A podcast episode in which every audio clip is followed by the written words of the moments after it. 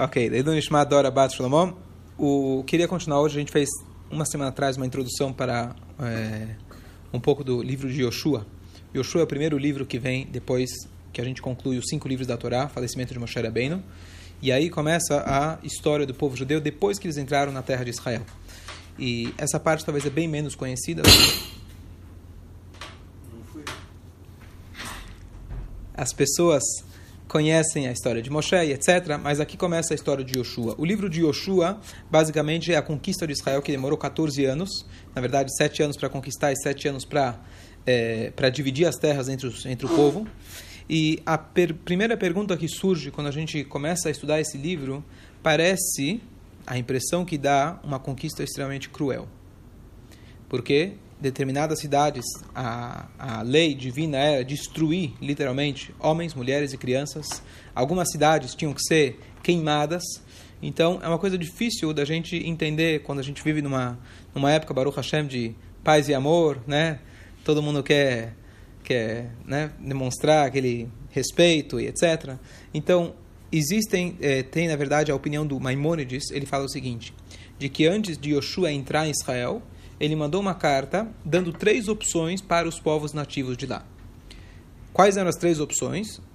Primeiro, essa terra já foi prometida desde o início para Avraham Avino. Deus emprestou, né? Deixou vocês morarem por aí. Vocês têm três opções agora. A gente está chegando. Opção número um: vocês podem continuar morando aí e vocês vão ter que se subjugar ao povo judeu. O que, que significa isso? Cumprir as sete leis de Noah serem civilizados e acreditar num único Deus, o que na época era um desafio muito grande que esses povos de jeito nenhum não iriam acreditar num único Deus, eles eram povos pagãos. Essa seria a opção número um. E aí eles iriam, quem iria mandar na terra seria o povo de Israel. Segunda opção, vocês podem ir embora da terra. E a terceira opção é vocês fazerem guerra. Então, dessa carta, na verdade, haviam sete povos em Israel. Todos os povos optaram em fazer guerra e o único povo que optou ir embora foi o povo de Girgashi. E eles foram para a África na época. E eles saíram e deixaram, não, não, queriam confrontar o povo judeu. E essa foi, e assim começa, na verdade, a conquista de Israel. Aqui cabe uma história é, muito interessante que eu vi uma vez. Um, um rabino Heskel Sofer, um rabino palestrante renomado em Israel. Ele, quando jovem, não era religioso e ele fez seu próprio caminho e etc. E um belo dia, depois que ele já era rabino, ele foi numa base da Tzavá em Israel e ele foi oferecer para a turma colocar tefilim. Vocês viram agora a campanha lá, graças ao prefeito de, de Tel Aviv, vocês viram aí a campanha de colocar tefilim? Ele proibiu colocar tefilim e aí todo mundo tá todo mundo fazendo questão de colocar tefilim em todas as cidades. Não sei se vocês viram os videozinhos, muito interessante. Bom, ele foi numa base do exército e foi oferecer para a turma colocar tefilim. Ele viu que um dos generais lá não estava gostando muito dessa infiltração religiosa é, extremista dentro da base dele. E ele era bem cínico, esquerdista, israelense, frio. E ele chega e fala para o rabino. É, não, o rabino chega, vê o olhar dele, mas o rabino não tem, não tem medo e fala: Quer colocar tefilim? E ele responde assim: Ani lo. Tá bom, o rabino falou: Desculpa, tudo bem, respeito todo mundo. Ani Israeli. É, aí o rabino falou assim: Se o cara falar para mim não quer colocar tefilim, tudo bem, direito dele. Mas uma resposta dessas, que você sabe o que eu quero judeu, e ele fala, eu não sou judeu, eu sou israelense, fala, aí mexeu com meus nervos. Aí o Rabino falou, ele fez o seguinte, é, ele vira a pergunta para ele, fala para o cara, Ata istatafta Israel? Você participou das guerras de conquista de Israel? Aí ele falou, Petach, não sei se estava, não lembro se ele estava em 48, se ele estava na guerra do Yom Kippur em 73, ou se ele estava em 67. Ele enumerou uma ou duas guerras importantes que ele estava e começou a contar o que, que ele fez. Aí o rabino, ele vira o agnóstico e vira e fala Atapashut Ganav Gazlan você é, você, você é literalmente um assassino, um ladrão. E. Como assim? Você está falando de mim? Ele falou: Você chega numa terra que não era sua, você começa a matar as pessoas e você decide vir aqui. Ele falou, Rabino, você não estudou, você não deu a história, a ONU da Inglaterra, e deixaram, e assinaram. Ele falou, peraí, me fala uma coisa. É, aí ele falou, ainda a gente deu a opção deles é, viverem com a gente tranquilamente, em paz. Ele falou, deixa eu fazer uma pergunta. Se chega uma turma de assassinos, bandidos na tua casa. E eles chegam e falam para vocês: olha, você pode viver aqui com a gente, ou você pode se retirar. Você acha que isso é fair? Aí ele vira para o Rabino: Rabino, parece que você não estudou o Tanar? Você não estudou o Tanar? Ah, Boker Tov, Tanar, você estudou o Tanar. Então você só quer os bônus, mas não os ônus? Você tem um documento que fala para você, você está se baseando que na base do Tanar, que você chega aqui, mata, rouba, destrói, na base do Tanar, que é a base divina. E o mesmo Deus que te dá várias outras obrigações, então você só assina o contrato a parte que te interessa, a parte que você tem que assinar, né, os teus compromissos com o contrato, você não acerta. E o cara ficou sem resposta. O que, que a gente quer dizer com isso? Que se a gente for pela lógica, realmente, que direito que o povo lá atrás teria de pegar a terra de Israel. Mas é justamente por isso que o primeiro passuk, a primeira letra de toda a Torá vem esclarecer exatamente isso. A Torá começa com a palavra Bereshit. Bereshit no início. Não seria a melhor linguagem para iniciar a Torá, gramaticamente falando. Diz Urash, o comentarista clássico, fala para a gente, por que, que ele começa com Beit Bereshit? É Beit, dois, Reshit, dois começos. O mundo foi criado para a Torá e para o povo judeu. De que, que a Torá faz questão de falar isso no início? Que posteriormente vamos chegar em Israel e os povos vão acusar, listimatem, vocês são ladrões, vocês são criminosos, que direito vocês têm? E é por isso Deus, no início já, carimba na Torá dizendo, fui eu que criei o mundo, eu permiti que os outros povos morassem até determinado momento na sua terra, mas chegar o momento adequado, por favor se retirem ou se subjuguem à situação que, na verdade, originalmente, eu, Hashem, Criador do mundo, eu dei essa terra para o povo de Israel. Então, a gente não tem, na verdade, inclusive uma coisa curiosa, o Rebbe se recusava a chamar de Medinat Israel. E uma vez, quando ele estava com uma reunião, se não me engano, na Menachem Begin, eu acho que ele comentou com o Rebbe falou: Rebbe, por que você não fala Medinat Israel? É a gente chama, o Estado de Israel. Ele falou: por que você está se. Não lembro as palavras exatas, mas você chamando isso de Medinat Israel, você está contando a nossa história desde 48. Israel não pertence a nós por 48. Israel pertence a gente porque é Eretz Israel desde que Hashem criou o mundo, esse é o Eretz Canaan antigamente, mas depois Eretz Israel, é a terra que pertence originalmente ao povo judeu. Então, por que você vai se limitar a uma história de uma conquista tão recente, se essa terra já era nossa desde o princípio? E para isso, você precisa de muita fé.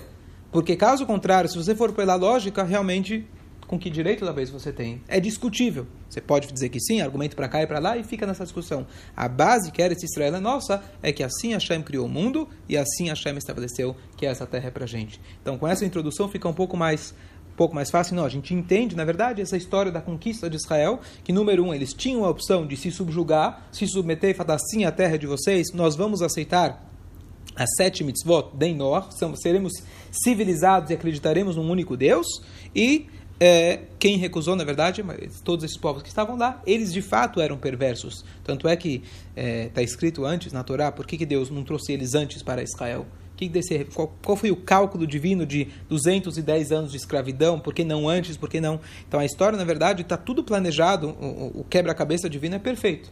Então Hashem só trouxe o povo de Israel quando ele sabia que o Malé Seatam, na verdade a linguagem usada nossos sábios, que eles já esgotaram os méritos deles de morar em Israel. Quer dizer, eles já estavam, eram tão perversos, mas ainda não eram, alguns anos antes, não eram tão perversos que já mereciam ser expulsos da terra deles. Então assim, Hashem ele casou no momento certo, que a hora que o povo de judeu tinha que entrar era a hora que eles tinham que sair. Ok, então depois dessa introdução, Agora chega, então, então Moshe não tinha falecido e Deus agora tem a sua revelação para Yoshua. Ele chega e fala: Você será aquele que vai levar o povo para Israel. E Deus aqui vira Sfaradi e ele fala: Hazak ve'ematz. Fique forte e seja corajoso. Esse é o cumprimento Sfaradi. Mas lá atrás Deus falou para Moshe Rabbeinu Yasher Kohaha, certo? Que era, então Deus ele é, é, é flex, tá certo?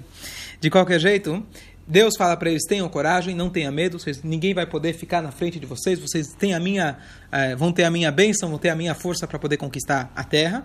E de fato, a maneira que eles conquistaram a terra foi de maneira completamente milagrosa. Então, a primeira coisa que vai acontecer logo mais, eles vão atravessar o Rio Jordão, e a época que eles vão atravessar o Rio Jordão, ele estava cheio, e Hashem vai abrir o Rio, o Rio Jordão muito parecido como ele fez na abertura do Mar Vermelho. E esse trecho não é tão conhecido. Você sabia que teve uma segunda abertura? Não é um, não é um episódio tão conhecido. E é, teve, tiveram alguns detalhes diferentes, mas é, a, a conquista foi totalmente milagrosa. Agora, Deus coloca algumas condições. E ele fala o seguinte: uma frase que a gente inclusive fala na reza: Lo yamush sefer Torah picha veigita bo yomam valaila. Esse livro da Torá não pode deixar, não pode sair da sua boca, e você deve se ocupar nele dia e noite. E dessa forma, as. Então você vai ter sucesso no seu caminho. E aqui Hashem dá a chave da conquista de Israel, e na verdade a chave para a nossa vida. Se a gente se ocupar com a Torá dia e noite, as você vai ter sucesso no teu caminho. Essa é a chave do sucesso para todas as áreas da nossa vida. Se a gente se ocupa com a Torá, a gente está com a chave do sucesso na nossa mão. E justamente por isso, Deus fala para Yoshua, você como líder do povo, você não pode deixar um instante de estudar a Torá, se ocupar com a Torá, porque essa é a fórmula que nós temos para, é, para, para conquistar. E aqui vem um ponto importante também muito atual, de muitos jovens que eles optam ficar na Yeshiva e não ir para o exército. Então não vou entrar em toda polêmica atual e etc. É, com certeza cada um de nós tem que fazer o máximo para proteger a nossa, a nossa terra e a gente tem que, na verdade, número um, respeitar, dar um máximo de respeito. Na verdade, quando você vê um soldado, você tem que dar um abraço nele e falar Shkoyach. Eu sempre faço questão, quando vejo o pessoal aqui da federação na porta, eu cumprimento e a gente vai, vem para o Kiddush, sabe? Tem gente que às vezes passa reto, tem gente que às vezes faz questão de não cumprimentar, isso de forma nenhuma. Alguém que está entregando a sua vida para salvar o povo judeu, para nos proteger, a gente merece, eles merecem todo o respeito do mundo. Não tem nada mais, mais louvável do que isso. Mas, ao mesmo tempo, tem muita gente que, pelo menos no momento que eles estão estudando a Yeshiva com 18 anos, eles não vão para o exército. Então, a verdade é que nós, como a gente baseou toda a conquista de Israel na Torá, a gente tem que olhar na Torá qual que é a forma que a Torá quer que nós conquistemos e nós protegemos os nossos territórios. E a Torá aqui dá para a gente a dica que ao mesmo tempo que Deus fala, você vai ser, ter guerras milagrosas, que a gente não precisa de provas para isso, 48, 67, 73, só ler um pouquinho, da, um pouquinho do, que, do que aconteceu na guerra é, é, é incontestável incontestável a presença, a intervenção divina de forma muito, muito clara. Quem contesta, assim, quer realmente ser cego. Você conhece a história, quem leu a história, é uma coisa incrível. Em seis dias, Israel triplicou o seu território quando eles estavam sendo atacados por três ou quatro frontes, frentes diferentes, com, é, com número de, de né, infantaria, número de aviões, número de, de, de, de, tanques, é, talvez um décimo do que o inimigo, ou talvez até menos. Em um dia, eles foram lá, foram lá e explodiram toda, toda a, força, a força aérea do Egito. E o Egito, naquele dia, o Nasser, ele anunciou que a gente está ganhando a guerra e, e Tel Aviv, Jerusalém, estão em chamas ele estava com tanta vergonha, ou na verdade não, contaram para ele isso porque ninguém tinha coragem de contar para ele o que de fato tinha acontecido. E aí os outros, os outros inimigos que acharam que já estavam ganhando também aproveitaram e continuaram a guerra. E com isso Israel na verdade triplicou. Fora a história do Eli Cohen que conhece que ele pediu para plantarem as, as árvores, quem assistiu agora também o, o filme lá do ser recente que fizeram dele, mas ele anos depois que ele já tinha falecido, Israel sabia exatamente onde eram todas as bases, os bunkers dos eh, lá era dos sírios, certo? Não sei dos sírios. Tá certo? Por quê? Porque ele, quando ele chegou lá para visitar, ele falou: Pessoal, aqui tá, coitado dos soldados, eles aqui não tem nenhum verde, então planta uma árvore. E ele mandou trazer, Israel, na verdade, deu dinheiro, ele patrocinou para plantarem as árvores. Depois ficou muito fácil. Isso que já tinha sido enforcado, já tinha sido morto. Anos depois, em 67, usaram isso para saber exatamente onde estava cada base. Então você vê literalmente um milagre, a intervenção divina, de como as coisas funcionaram. Então, não temos dúvida que Hashem é aquele que coordena tudo isso. É muito simples. Israel, os países árabes que tem em volta de Israel, são no mínimo 500 vezes maior. Então você não precisa olhar para a história nenhuma. A nossa existência hoje lá no Middle East, certo? Não tem explicação lógica nenhuma. Nenhuma. Sendo que vários desses países declaram abertamente, eles queriam ver todo nosso, todos os israelenses dentro do Mar Morto. Vocês conhecem.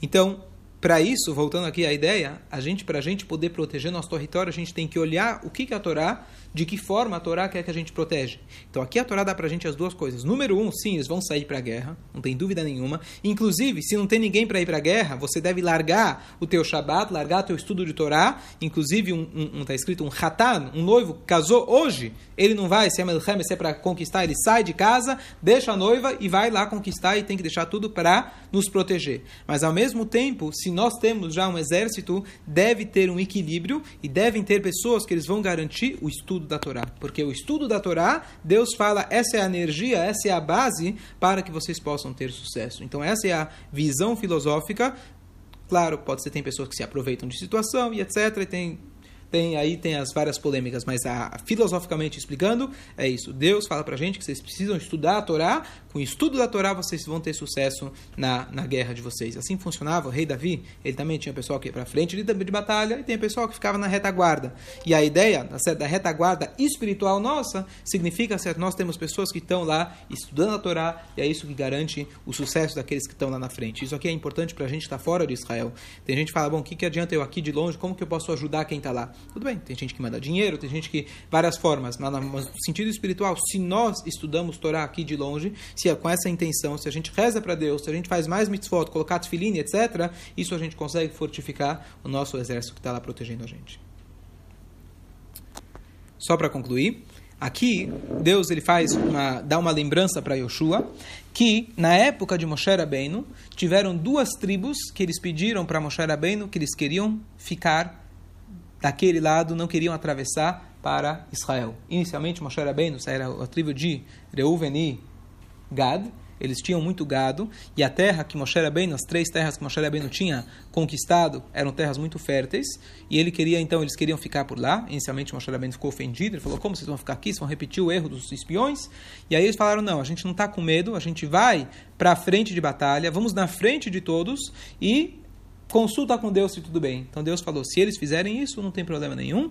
E eles então, de fato, eles se mantiveram a palavra de vocês, as mulheres e as crianças e o gado ficaram fora de Israel, naquele território que foi já designado para eles, e eles foram para a frente de batalha, e eles não só que cumpriram a palavra deles, eles foram na frente de todo o povo, mostrando coragem, e eles ainda esperaram a divisão das terras por mais sete anos. Eles poderiam ter já voltado para casa, mas eles queriam ver que tudo estava tudo, tudo certinho, só aí que depois de 14 anos de deixado as esposas deles, eles voltaram para casa, e é isso que Yoshua está lembrando, é, Deus está lembrando Yoshua falando, olha, não esqueça que eles têm que ir para frente de batalha. Aqui tem dois pontos curiosos, a gente conclui, que é o seguinte, Reuven e Gad consultaram com Deus e Deus aceitou. Porém, eles tiveram que pagar a conta disso anos depois. Nós conhecemos que depois nós tivemos as dez tribos perdidas, que nós hoje somos descendentes de Benjamim, Levi e Eudá as outras tribos foram perdidas. As primeiras tribos a serem afetadas por isso foram essas duas tribos. Já que eles se apressaram em receber antes da hora, apesar que Deus concordou, essa e não, não esperaram para entrar em Israel, que era aquela de fato a terra prometida, então eles acabaram pagando essa conta anos depois. Segundo ponto interessante, que é, além dessas duas tribos que ficaram fora de Israel, então, além dessas duas tribos, que elas que tinham muito gado e pediram para Moshe, teve também mais metade da tribo de Menashe. Só que não se conta a história por que, que elas ficaram metade dentro metade fora. Eles não tinham muito gado. Qual é a história? Então, os Midrashim contam para gente que Menashe ele também estava pagando um preço de muitos anos antes. O que, que aconteceu? Nós lembra, a gente lembrar da história quando Yosef ainda não tinha se identificado para os irmãos. E na última emboscada, na última última provocação, entre aspas, que ele faz para os irmãos. O que, que ele faz? Ele esconde aquela taça dele, o copo dele, dentro do Binyamin, dentro da sacola do Binyamin. E aí eles estão indo embora, e aí ele manda lá os soldados atrás deles, de, acusando eles, até que eles abrem a sacola do Binyamin e acusam que ele pegou. Naquela hora, diz a Torá para a gente, que eles rasgaram as roupas deles. Quem foi aquele que correu atrás e acusou eles? Foi o Menashe o Menashe, filho de Yosef. Então, anos depois, já que ele causou, ele foi na prática quem fez com que o, os irmãos rasgassem no meio suas roupas, Então, anos depois, a tribo dele também foi rasgada, metade dentro de Israel e metade fora de Israel. E aqui a gente vê que o plano divino, tá certo? Talvez você não paga agora, mas às vezes a conta vem lá na frente. É assim também, se é assim na questão, quando alguém faz alguma coisa errada, quando a gente faz uma coisa certa, está escrito na Torá, no Tzer Hesed Alafim, se a gente faz uma mitzvah, Deus ele guarda o mérito de uma mitzvah por duas mil gerações. Se alguém faz uma coisa errada, pode até durar quatro gerações. Deus nos livre. Mas se alguém, então aqui a gente vê, diz para a gente Uracha que a bondade divina é 500, pelo menos 500 vezes maior do que o contrário. Então se a gente vê às vezes uma punição divina tão dura, então a lição que a gente tem que tirar é o contrário. Se para uma coisa negativa é assim, para uma coisa positiva, quanto mais Hashem ele ele é, é, ele recompensa. E aí ele fala, é, e aí é, Yoshua então transmite essas palavras para o povo, e o povo fala: a gente vai escutar você tal como, tal como escutamos Moshe Rabbeinu. Isso aqui é uma coisa muito difícil. Sempre você tem uma sucessão de liderança em qualquer área. É muito difícil para se aceitar um novo líder, especialmente quem é da velha geração, porque você sempre vai dizer, não, o outro era melhor, tá certo? Você tem a comparação, então, especialmente depois que alguém falece, só lembra as coisas boas. Né? Então sempre é muito difícil para você aceitar o sucessor. Mas aqui, com todo o povo falou, a gente vai escutar você tanto quanto Moshe Rabbeinu. Apesar de que o nível espiritual de Yoshua era bem menor do que o nível de Moshe Rabbeinu, mas eles tiveram essa essa essa sub, é, submissão para Yoshua e logo, uma vez que Yoshua era o tzadik, representante de Deus, eles tiveram essa submissão para Deus e que enquanto eles tiveram submissão a Deus, eles ganhavam as guerras. E o contrário, a gente vai ver na continuação, quando em alguns momentos eles falharam, então o resultado era imediato. Até aqui. Depois de Yoshua